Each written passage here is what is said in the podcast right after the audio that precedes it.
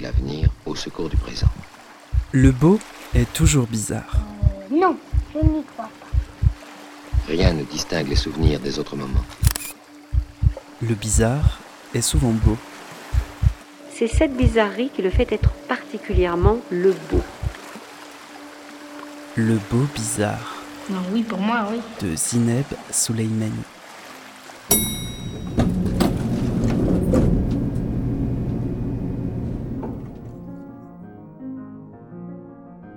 Bonjour à toutes, bonjour à tous.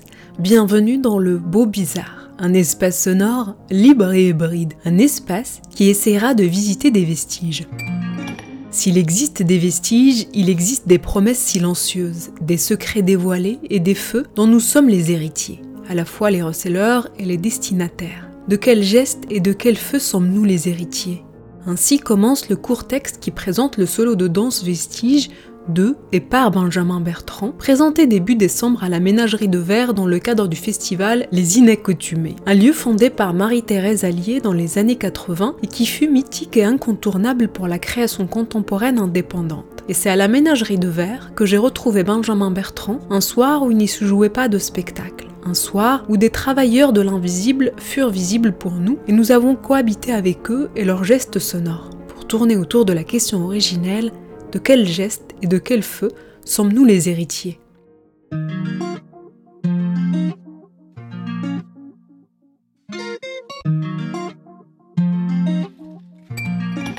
Benjamin Bertrand, bonjour. Merci d'avoir accepté mon invitation dans le Beau Bizarre. Je dis Benjamin Bertrand, mais il me semble que récemment, vous avez ajouté à votre nom le prénom Karim. Est-ce que vous voudriez bien nous en parler? Bonjour Zineb. Oui, euh, j'ai ajouté Karim, parce que j'ai toujours trouvé euh, que euh, c'est un prénom qui manquait à mon... Enfin, qui ne manque pas à mon état civil parce que sur mon état civil c'est Benjamin Karim Jérôme Thibault Bertrand. Mais euh, j'ai toujours trouvé que Karim manquait à mon, à mon cœur et aussi qui était un peu une, une, liaison entre, euh, entre le Benjamin et le Bertrand. Et oui, c'est vrai que j'ai rajouté Karim et, et, aussi en écho à mes, à mes origines algériennes. et le Benjamin Karim Bertrand, même dans, dans, le, dans la sonorité, je trouvais que ça, ça fonctionnait bien. Et, et oui, j'adore ce prénom Karim, ça veut dire euh, le généreux, je crois. Vous êtes danseur et chorégraphe. Vous avez été interprète notamment chez Olivier Dubois pour ses pièces Tragédie et Augurie, également chez le plasticien Jean-Luc Vernat et avec le collectif La Horde. Mais vous développez surtout en parallèle un travail personnel avec votre compagnie Radar. Et récemment, vous avez présenté dans le cadre du festival Les Inaccoutumés à la Ménagerie de Verre votre pièce Vestige. Avant de revenir sur ce travail, je voudrais remonter le temps avec vous pour que vous puissiez nous raconter votre rencontre avec la danse d'abord. Quand et comment vous avez rencontré la danse contemporaine alors j'ai rencontré la danse à Poitiers avec euh, Sophie Comblas et Claire Servant. Euh, donc euh, Sophie Comblas, professeure de PS et Claire Servant, danseuse notamment avec Régine Chopineau. et j'ai commencé quand j'avais 18 ans, en fin de terminale, par de la danse contact et par, par, voir, par voir des pièces, par voir Good Boy d'Alain Buffard, par voir en vidéo mon premier... Euh, spectacle de Pina Bausch, euh, Le Sacre, par voir euh, Cash d'Akram Khan, donc avec une gestuelle extrêmement acérée, raffinée. Par voir quoi d'autre, par voir le travail de Martine Pisani, par voir le travail de Stephen Cohen, oui, par voir comme ça toute une, toute une, toute une danse contemporaine que, que, je voyais comme extrêmement à l'époque aussi une, une, une, danse plastique et, euh, plasticienne en fait presque. Je, à l'époque, enfin, je, me, je me faisais un peu cette, cette idée-là euh, du chorégraphe aussi, non pas uniquement comme euh, quelqu'un qui agence des corps et des mouvements, mais comme, comme un penseur de l'espace aussi. Et, et comme un plasticien quoi. Mais à quel moment vous vous êtes dit que je veux en faire mon métier? Y consacrer pleinement ma vie en fait, parce que c'est aussi ça. Bah, je, me le suis dit assez tardivement et en même temps je me le suis dit assez précocement quand j'ai commencé parce que on m'y a euh, Odile de Poitiers, chorégraphe euh, avec qui euh, j'ai aussi commencé, m'a m'a rassuré, m'a comment dire, m'a encouragé aussi. M'a donné des retours sur ma danse, sur, sur, sur pas mal de choses. Donc je me suis aussi senti, comment dire, dans un, dans un milieu assez, assez, rapidement et, et un milieu d'artistes. Et moi, je suis pas issu d'une famille d'artistes, donc ça m'a. puis il y avait tout un, tout un, tout un milieu aussi de la danse contemporaine à Poitiers qui me, qui, me, qui me plaisait, qui était un milieu à la fois amateur et professionnel. Donc euh, oui, je me suis dit, ah mais vraiment pourquoi pas? Moi je faisais des études littéraires, j'entrais en hippocagne, et donc je voulais aller jusqu'au bout parce que l'environnement littéraire et philosophique... Euh, était et est toujours euh, très important pour moi. mais c'est vrai que je me le suis dit, je suis rentré au conservatoire de danse à Poitiers, donc j'ai commencé à prendre des cours, des cours techniques, c'était hyper, euh, c'était assez dur, c'était quand même, euh, c'était, ouais, c'était dur, c'est dur d'apprendre la danse, il y a quelque chose d'assez normatif à des endroits. Donc, mais vraiment d'en faire mon métier, bah, je suis, après je suis allé à Paris et j'ai fait le conservatoire des abbesses et, je voulais déjà en faire mon métier. Ouais. Je savais pas que j'allais pouvoir, hein, mais je m'étais dit que j'avais envie, absolument.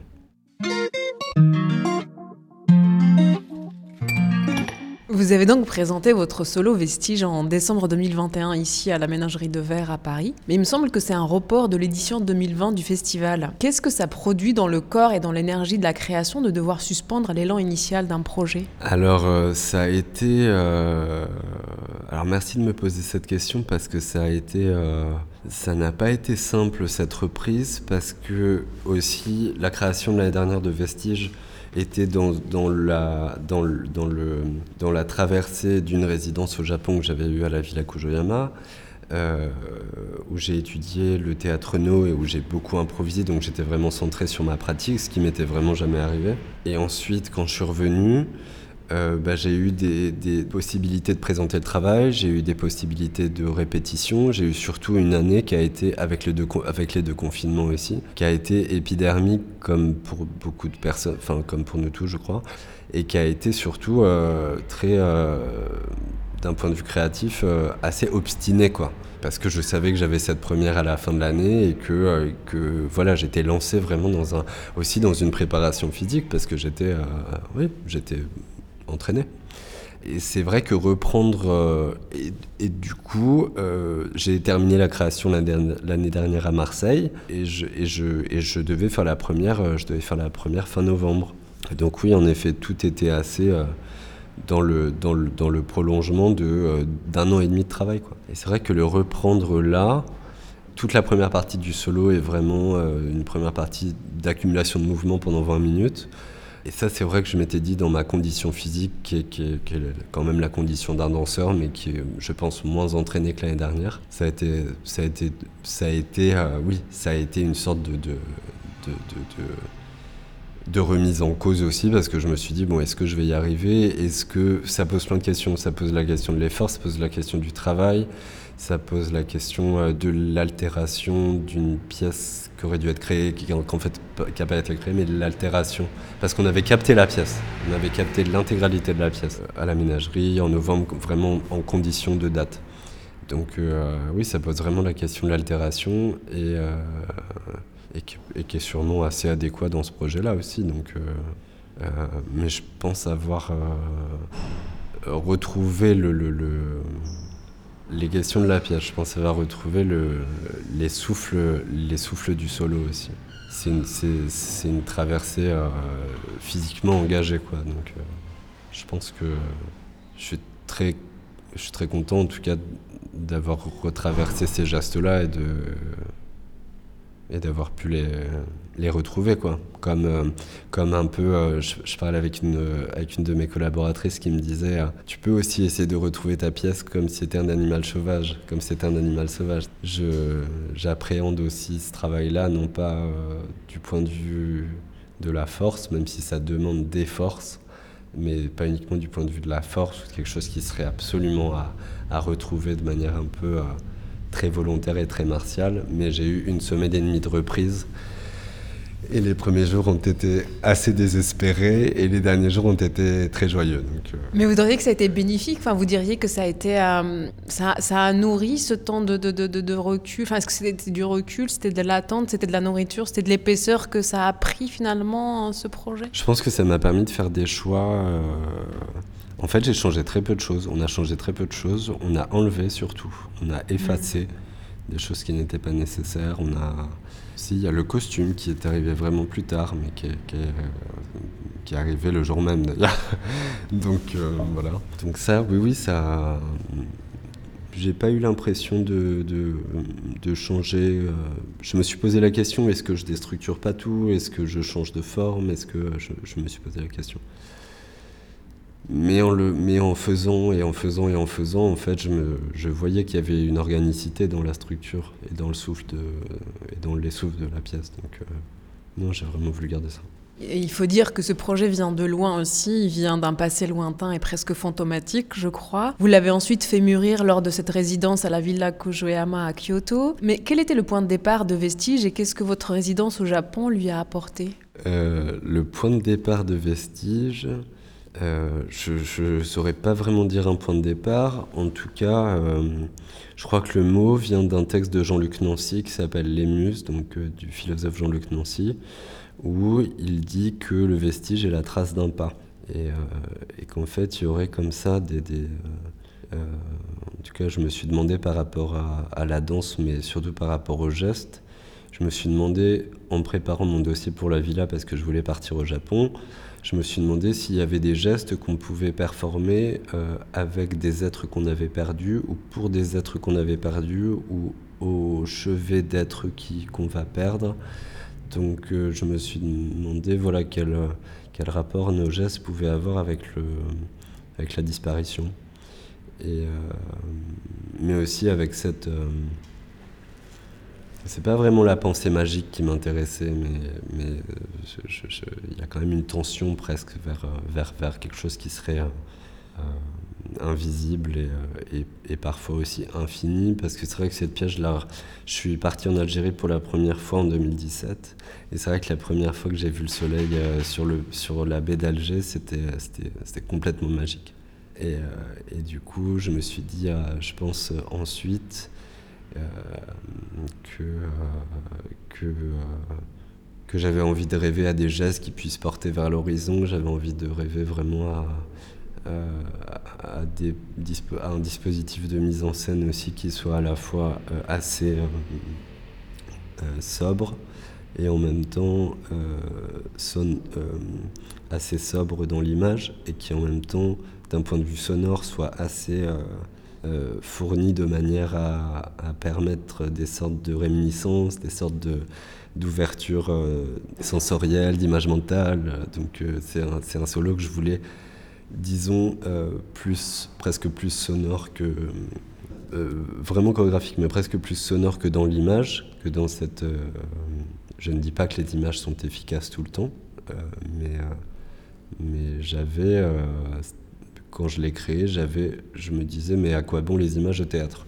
Étant donné que généralement, on est souvent déçu euh, quand on voit une image. Et, euh, par contre, quand on, quand on permet, euh, quand, on, quand on est permis et quand on permet de construire cette image d'un point de vue mental, et pour construire quelque chose, il faut bien qu'il y ait une pièce qui soit un peu manquante. Eh bien, il faut que, oui, c'est pour ça qu'on a travaillé pas mal avec des extraits sonores euh, que j'avais euh, enregistrés au Japon, euh, à Alger, à Paris, à Marseille. Enfin, voilà, le, les villes, en tout cas la, question de la cité apparaît par le son dans le, dans le solo. Et, et si, c'est chorégraphique parce que c'est tout est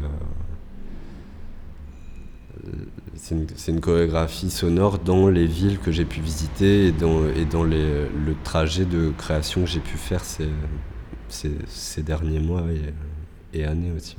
Je crois que sous ce nom Vestige, il y a l'envie de créer une archive chorégraphique justement que vous nommez Atlas des gestes mélancoliques. Qu'est-ce que ça veut dire et, euh, et la mélancolie Ça vient d'où? Alors c'est vrai que j'ai un peu appelé ça comme ça en, en écho à moi, évidemment avec de la distance, parce que à, ma, à mon échelle, mais en écho à ce qu'Abi Warburg, donc un, penseur de, de, l'histoire de l'art, un historien de l'art, aussi a voulu donner comme ça une sorte de de lien, il a cherché euh, les, le, lien que pouvaient avoir les différentes représentations du pathos à travers l'histoire de l'art, et, surtout dans l'art de la Renaissance. Et quand j'ai fait une pièce qui s'appelle Rafale euh, en 2017, on s'était beaucoup euh, je dirais, sur le sur le, ce mouvement du drapé. Du coup, on, on, avait un rapport comme ça entre nos corps, nos ventres et le mouvement du drapé. Et c'est à partir de ça qu'on a pu construire des images, à partir d'un mouvement d'ondulation. Quand je suis parti au Japon, je suis rentré, j'avais plein de vidéos. Et je me suis dit, euh, j'avais envie de faire un solo. Et, euh, un ami euh, metteur en scène d'un camp est venu, m'a dit, bah, fais-en une archive. Essaie de faire des captures d'écran de certaines vidéos, essaie de les séquencer, essaie de les nommer.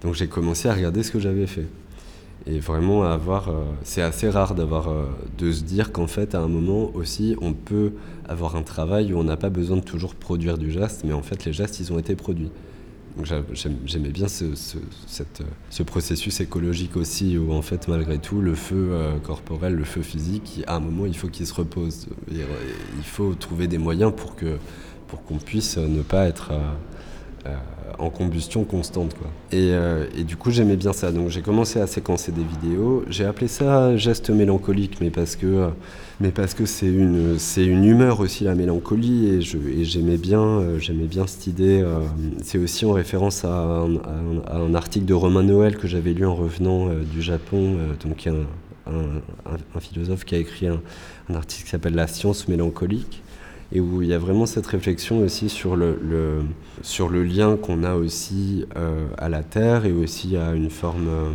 à une forme de mémoire. Bon, alors là, je, je, me, je, me, je me, demande quand même, hein, je, réfléchis sur ce concept de nature qu'on est, qui est très fort aussi en ce moment et qui, euh, voilà, lis un texte de Clément Rosset sur l'antinature, donc sur aussi le la, la, puissance de, la puissance de l'artifice. Euh, et, aussi sur euh, voilà, est-ce que la nature ne serait pas un artifice euh, Enfin, ça c'est une autre question, mais, mais oui, la mélancolie comme, comme, comme, comme écoute peut-être d'une d'une forme de, d'humeur, d'humeur assez gravitaire et d'attention au sol. C'est vrai que dans le solo, il y, y a, y, a des matières assez aériennes, mais il y a aussi des matières euh, euh, assez terriennes que j'ai appelées parfois humiliation. Euh, humiliation, donc humus, donc retour à, retour à la terre. Et c'est vrai que c'est une pièce qui, euh, a des endroits, mais plutôt sous la forme de, de gestes, donc de choses qui sont secrètes quand même, qui ne sont pas dites. Mais c'est vrai que je me suis retrouver aussi euh, face à des textes de Kateb Yassine, face aussi à toute cette histoire de, voilà, de, de, de l'Algérie coloniale, avec un texte de Karim Al-Azali aussi sur les effets psychiques de la colonisation française en Algérie. Donc voilà, il y avait aussi ces, euh, ces fantômes-là qui sont euh, revenus par la lecture, mais aussi par tout un, voilà, par tout un corpus de textes que, je, que j'ai qui était là pendant la création, euh, de, de, de, Paul Ricoeur aussi sur la mémoire et sur l'oubli. Donc c'est vrai que la pièce est partagée entre cette première partie qui est très dans l'accumulation de gestes, de mémoire comme ça, un petit peu euh, en brouillon, euh, enfin en brouillon assez, assez stylisé, mais lancé comme ça. Et toute la deuxième, c'est vraiment la, scène du, la scène du dépôt. Quoi. Le, c'est plutôt un corps qui, qui, qui se laisse faire par les traces qu'il a déposées, par les fantômes qui peuvent venir, enfin par, le, par une forme d'effacement aussi. Justement, vous avez donc créé un corpus de danse filmé pendant votre résidence euh, au, Japon, autour, je crois, de 196 danses filmées. Et là, je comprends aussi qu'il y a eu des nourritures euh, par des lectures, par ce voyage un peu premier qui était en Algérie. Comment ensuite vous, euh, vous puisez dans cette fresque et vous constituez une écriture narrative qui a été ce solo. Comment vous épurez et vous digérez tout ça sur scène? Alors sur scène, alors euh, tout au long de l'année dernière, j'ai, euh, je me suis inspiré principalement de deux vidéos, une que j'ai appelée le faune et l'autre que j'ai appelée le totem. donc c'est des improvisations. Je trouvais qu'il y avait une, multiplicité de corps et une lisibilité de mouvement qui était, que je trouvais vraiment intéressante. Et aussi avec des, avec des faciès, avec des visages, avec. avec voilà. Et, à l'époque aussi, quand, quand j'étais au Japon, je faisais pas mal de Cunningham, pas mal de, fin, pas mal de No. Enfin, voilà, il y, avait tout un environnement aussi physique qui m'a qui m'a qui transparaît un petit peu. Comment je pioche là-dedans? Euh, J'ai pas monté. C'est pas toute cette première partie euh, chorégraphique, elle est pas montée. C'est-à-dire que j'ai pas euh, voilà, j'ai pas opéré un montage avant. J'ai travaillé en comment dire en porosité. C'est-à-dire que j'ai essayé tout au long de la création de mettre ce motif-là avec ce motif-là, avec ce motif-là, avec ce motif-là, avec ce motif-là, mais je voyais que ça, ça, faisait pas danse. Ça ne faisait pas une danse. Et un jour à Marseille, euh, vraiment à la fin du processus, je me suis dit, euh, oh là là, qu'est-ce que je fais là? Je pourrais être à la plage, il fait hyper beau. Ça fait un an que je travaille sur ce solo, euh, je suis tout seul dans un studio, enfin une, voilà la solitude du danseur en studio. Et je me suis dit, comme consigne d'une impro, je me dis bah je peux faire une promesse et je vais faire une promesse à cette cité que j'aime tant en me disant quand même, euh, il y a plein de personnes qui travaillent euh, dans l'ombre, qui ne, qui ne sont pas euh, visibles, mais qui participent sûrement à l'âme d'une ville, quoi, qui participent sûrement à son souffle. Je me suis dit, bah, fais une promesse, il fait beau, fais une promesse. Voilà, cette improvisation, c'est la promesse peut-être d'un danseur, donc peut-être d'un oui, danseur, qui a sûrement une fonction sociale dans la ville aussi, euh, qui à un moment performe quelque chose, qui même si ça n'est pas vu, peut-être que ça peut avoir une vibration. Je me suis dit ça. Et ça a produit une impro. Et cette impro, elle a duré 20 minutes, et ensuite je l'ai apprise du début à la fin, euh, minute par minute, seconde par seconde, chaque geste sur le matériau musical sur lequel je, je, dansais, donc sur le, sur le canto ostinato. Donc ça a été un process euh, de, mémorisation. D'une improvisation. Comme si, en fait, du coup, dans cette traversée à trois points entre la France, l'Algérie et, et, et, le Japon, vous vous êtes rempli comme ça de, strates et de couches de plein de matières et que à un moment donné à Marseille dans un dans la page vide et la solitude angoissante et angoissée du danseur un moment où la date de la création approche quelque chose se digère et sort euh, comme par magie absolument absolument oui c'était euh, oui, il y a une autre danse euh, de, cette, euh, de cette même résidence que j'utilise pour, euh, pour la fin des forêts pour le prochain projet. C'était vraiment le. J'arrivais en bout de souffle. Quoi. Et, c'est là où se sont passées les choses les plus intéressantes. Et j'ai adoré ça parce que je retrouvais aussi presque des matières assez loose qu'on trouve chez Yvonne Reiner ou qu'on trouve. voilà, j'aimais bien aussi cette cette possibilité de créer une danse à partir de la fatigue, je trouve que c'est. Euh, je dis pas qu'Yvonne Reiner performe une danse fatiguée, hein, c'est pas ce que je dis. mais, euh, mais je dis juste que. Euh, il y avait il y avait des choses dans la détente dans la fatigue dans le dans le je sais pas il y, avait des motricités des tracés que j'ai que que aimé j'aime beaucoup cette danse et en fait, je l'ai interprété aussi, parce que euh, quand on nomme aussi certaines parties d'une danse, bah, on voit et on se dit, ah mais ça, ça peut être ça. Donc j'aime bien, il y a cette partie aussi euh, d'interprétation de la danse. Par exemple, je sais qu'il y a une danse de la pluie dans... Il y a, vraiment une danse de la pluie dans, dans, dans, dans, ce solo. Et ça m'a fait rire parce qu'il y a, y a un éléphant, donc à un moment, il y a un texte dans le solo, et je parle d'une sorte, d'esprit euh, éléphant qui vient secourir euh, un naufragé. Et, ce, et ce, cet éléphant, il s'appelle Anvar. Et, je, et en cherchant dans la mythologie berbère, j'ai vu qu'il y avait une danse de la pluie qui était performée par une sorte de, de déesse féminine qui s'appelait euh, Anzar. Et ça m'a vraiment fait rire. Quoi. Il, y avait des, correspondances euh, avec les noms qui étaient. enfin, cette correspondance-là, je la trouve, je la trouve intéressante. L'éléphant qui apparaît s'appelle Anvar. Il te porte sans jamais te brusquer, mais il pleut et la tempête te démonte quand apparaît l'éclaircie, sans que la nausée ne cesse, sans que ton corps ne soit épargné par la violence des vents, tes bras qui plient sous la pression des vagues et du temps et des mots qui encore te compriment la cage, t'enserrent dans la prison du cœur et forment autour de toi une armure de métal qui tape contre tes os. Et sans que jamais tu n'abandonnes, tu continues de nager, tu continues d'avancer dans ce rêve sans répit et dans cette noyade, car Anvar est toujours là, ses défenses entre tes aisselles, ses deux grandes oreilles frôlent tes genoux, et toujours la mer est grise, l'eau couleur perle, les nuages d'un gris nauséeux. Tu es perdu au large, au loin la plage de Galets, la forêt y brûle encore. Et sous Anvar, crient les anciens peuples de la mer, roi pachydermique aux membres immenses.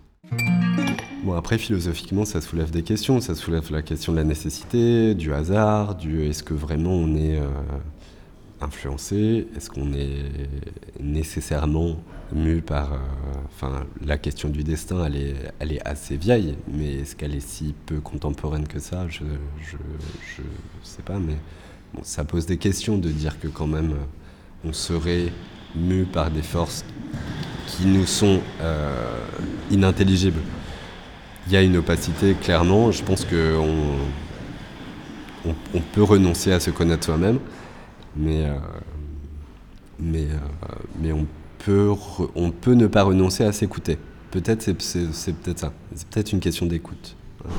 Peut-être plus que de connaissance. Sur scène, autour de vous, vous avez installé quelques chaises vides euh, en demi-cercle. Et puis il y a un tissu euh, plié sur le- lequel il est écrit des mots et des phrases euh, indéchiffrables comme ça pour nous de- de- depuis la, la place du public, mais avec lequel vous démarrez votre danse. Comme si vous entriez dans un rituel pour convoquer des êtres absents et leur demander l'autorisation de démarrer. C'est pas vraiment l'autorisation de démarrer, c'est que j'aimais cette idée d'avoir une assemblée invisible aussi pour les chaises qui soit une sorte de miroir aussi euh, sur scène. Euh, oui, d'une euh, de personnes qui, qui peut-être étaient là ne le sont plus, qui peut-être seront là, qui peut-être sont là mais qu'on ne voit pas. Je- des présences un peu diaphanes. Et puis euh, oui, ce texte imprimé sur du satin, il est assez fondateur. C'est une lettre qui m'est très chère, que j'ai eue à ma naissance. Oui, c'est une lettre qui m'est très chère et qui, et qui non pas donne une lecture sur tout ce qui se déplie ensuite, mais j'avais envie de plier ce, texte et de le, déjà de l'étendre. Enfin, il est étendu. Et euh, oui, j'avais envie de le plier. Je trouve que j'avais envie de commencer par un geste usuel et de plier, oui, de plier ce texte-là et de le mettre euh, de- devant le public euh, comme une sorte de, de, pliage, oui, de, de, de, de, de, de secret non pas mis à distance, pour le coup de secret mis à proximité, mais, mais dont on n'aurait pas totalement la vision, dont, on n'aurait pas totalement la, connaissance, quoi. Alors c'est pas un mystère, parce que je pense pas qu'il y ait une considération sacrée là-dedans, mais il y a une sorte de, de, de secret. Il y a peut-être une énigme aussi. Et puis c'est un retour vers le passé, quoi. C'est aussi euh, une sorte de, de, lire une lettre qu'on nous a adressée euh, quand on était, euh, quand on était jeune et de, et de, et de danser avec ou devant peut-être cette lettre-là. oui, c'est. J'y pense pas pendant le solo, mais c'est une, c'est une, oui, c'est un signe que j'avais, ce signe du, ce signe du pliage. Oui, j'avais envie de j'avais envie de l'avoir sur scène. Mais c'est un indice que vous posez devant les yeux du public aussi, mais qui, lui est un peu, euh, un peu inconnu ou un peu, un peu pas inconnu, mais, mais pas accessible en tout cas. Enfin, c'est quelque chose qui est dans une tension entre je donne un indice, mais je, mais je dévoile pas son contenu. Euh, oui, je pense que c'est toute la tension entre euh, l'exposition de quelque chose et son, et son exhibition. En fait, pour moi, c'était important parce que c'est aussi une manière de partager ce récit-là. Même si ce récit n'est pas connu, il est quand même là, quoi. Et je pense qu'on sent le poids de ce récit euh, et la force que ce récit donne aussi à tout ce qui se passe après, quoi. On sent plus la force que ça insuffle que son poids, je crois. Et puis, euh, il y a ce texte vers la fin dont vous avez parlé un, peu plus tôt, qui convoque comme ça, euh, par des mots clés que j'ai retenus, forêt, horizon, tempête, que vous adressez au public les yeux fermés et que vous demandez au public aussi de fermer les yeux avec vous. Vous entremêlez souvent votre travail par une écriture comme ça poétique, un peu comme, euh, encore une fois, des indices que vous partagez avec le public. Qu'est-ce que les mots tissent à votre propos? Euh, bah, je sais pas vraiment ce que ça tisse. Enfin, si, ça, tisse un paysage, ça tisse évidemment ce que ce texte euh, peut dire, peut, euh, peut tracer comme, comme relief de, de paysage, ou en tout cas comme une situation spatiale. Et, et c'est vrai que ce texte, il est, euh, important pour moi. C'est le, récit d'un rêve, mais c'est vraiment une situation spatiale entre une forêt, entre une forêt et un horizon maritime. Donc c'est vraiment un corps qui est entre, ces deux euh, espaces et aussi ces deux temporalités. Euh, Et ça me paraissait important parce que j'avais fait ça aussi quand j'avais présenté le solo à, Avignon.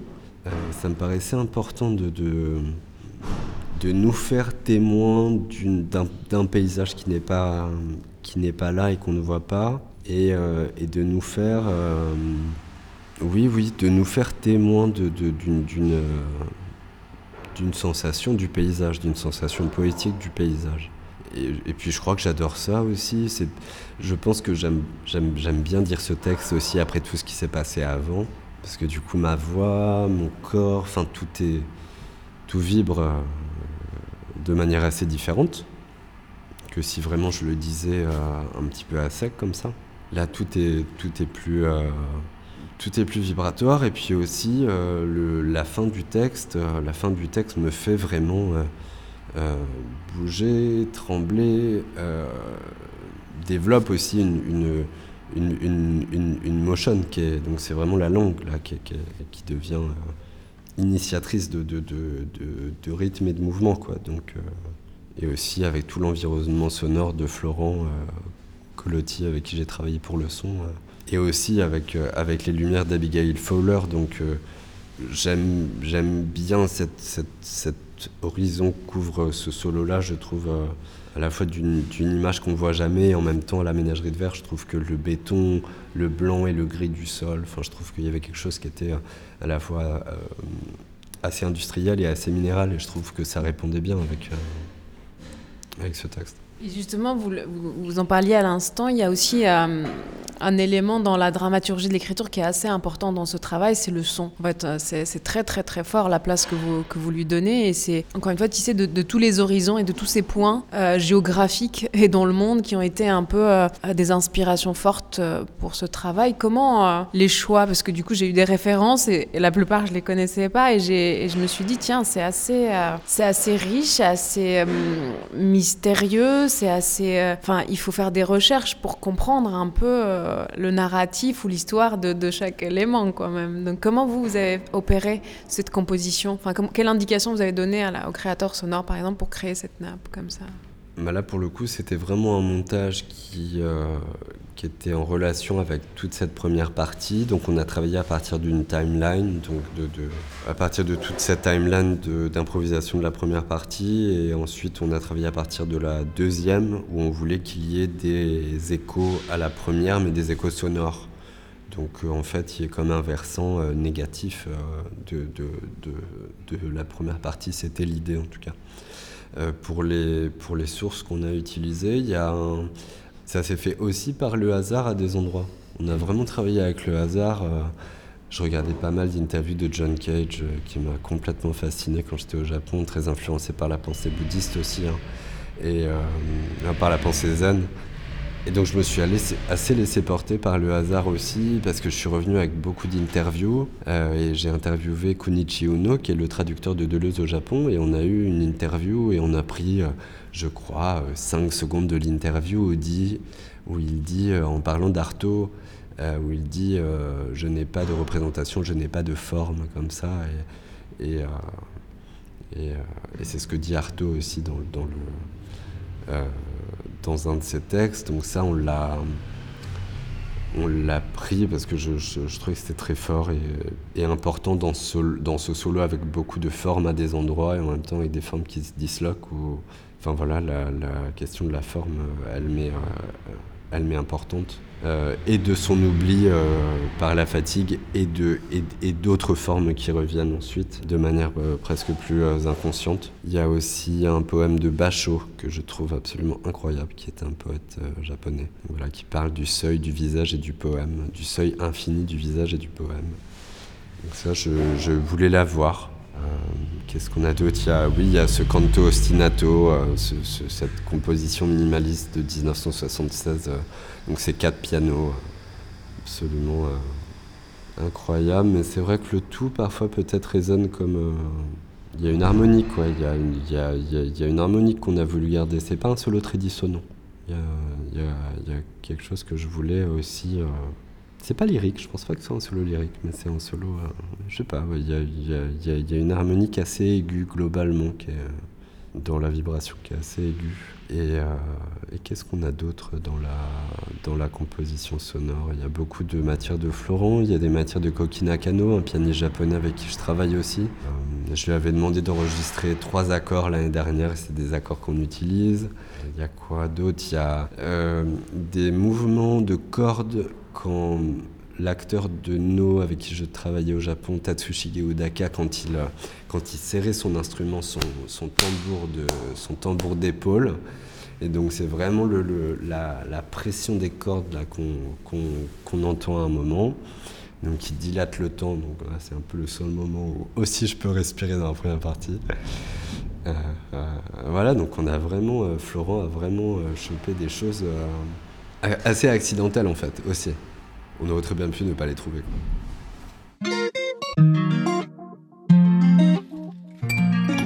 Je crois que de votre résidence, du coup, à Kojuyama, vous avez récolté une matière féconde et dense qui va vous servir aussi pour euh, votre prochaine pièce, qui sera votre première pièce de groupe, je crois. Où vous en êtes? Quelles sont les intentions de ce nouveau projet? Alors, c'est un projet pour l'instant. Euh, enfin, c'est un projet euh, pour la première fois où il y a du coup de où l'image, je dis, vidéo sera présente, sûrement pas dans son format vidéo, mais en tout cas, l'image virtuelle pardon, sera présente. Et c'est un projet qui s'appelle La fin des forêts, que, qui sortira fin mars. la première est fin mars au TAP pour le Festival Accord, le 31 mars et le 1er avril, qui rassemble quatre interprètes, dont moi. Et c'est un projet, en effet, je suis parti pour la première résidence d'une danse que j'avais produite donc à Marseille durant cette fameuse résidence euh, au, Ballet National de Marseille. Et euh, c'est une danse, euh, c'est un projet où je me suis demandé, voilà, toujours cette question sur la peau et sur l'horizon, et où là je me suis demandé comment créer une sorte d'espace de cruising, en tout cas de, de, de, de navigation, de, et d'espace aussi où le, le, les corps des interprètes pourraient être euh, vraiment, euh, j'allais dire, euh, érotiquement en lien. Mais oui, il y, a un duo entre Nitsan Margaliot et moi qui est, vraiment un duo de, qui est presque un duo d'amour et de lutte, quoi. Et au contraire, il y a aussi cette danse que j'extrais de cette archive, qui est une danse complètement horizontale, très fantomatique, qui est interprétée par Sherwood euh, et Léonore. Donc voilà, j'essaie vraiment de relier cette question du cruising, donc euh, voilà, cette pratique, de cette pratique de drague de la communauté euh, homosexuelle je, m'inspire d'un texte aussi qui s'appelle Cruising Utopia, d'un philosophe américain qui s'appelle José Esteban Munoz, qui étudie comme ça le rapport entre l'horizon et le cruising. Donc il y a vraiment ce, ces, deux choses-là qui m'intéressent. Voilà, ça m'est un petit peu étrange d'en parler parce que là je suis en plein dedans, mais euh, mais je m'intéresse à la question de l'artifice et de la nature aussi, enfin de, de, de, parce que représenter un paysage naturel sur un plateau aujourd'hui, quand certains paysages naturels sont en voie de disparition, et en écho à ce titre-là, La fin des forêts, qui est quand même un titre sur lequel je me questionne depuis que je l'ai produit, c'est-à-dire que est-ce que c'est la fin des forêts ou est-ce que c'est les forêts, est-ce que c'est les forêts des fins, est-ce que euh, Est-ce que en fait la pièce serait la répétition d'une seule et même scène ou d'une pluralité de scènes comme ça qui pourrait donner différentes fins Comment donner un temps à la fin sur un plateau je, suis traversé de pas mal de questions sur, sur, sur, sur cette pièce. Mais quoi en dire d'autre bah, J'ai aussi hâte d'expérimenter cette, euh, voilà, ce, cette chose-là que j'ai trouvée avec Vestige, qui est aussi de filmer la danse, de filmer des instants et de voir euh, et d'interpréter ensuite euh, ces, instants-là, de, pouvoir en faire comme une sorte de. Je crois que c'est Chris Marker qui, parle de la bande magnétique du présent. Et du coup, il y a cette chose-là qui m'intéresse dans, dans la dramaturgie de cette pièce, où la représentation du paysage euh, sera euh, au plus près de certains instants de corps, parfois immédiat stress, c'est-à-dire totalement euh, dans le cours de quelque chose. donc il y a toujours ces temporalités un peu disjointes qui m'intéressent. Donc c'est vraiment une question du temps, là où Vestige était vraiment pour moi quelque chose qui, est, de l'ordre d'un temps euh, aquatique, quoi, qui, qui, ça coule, ça coule, ça coule, jusqu'à arriver au sol. Voilà, cette espèce de choses comme ça qui s'écoulent. Pour moi, la fin des fourreaux, au contraire, c'est vraiment une pièce de.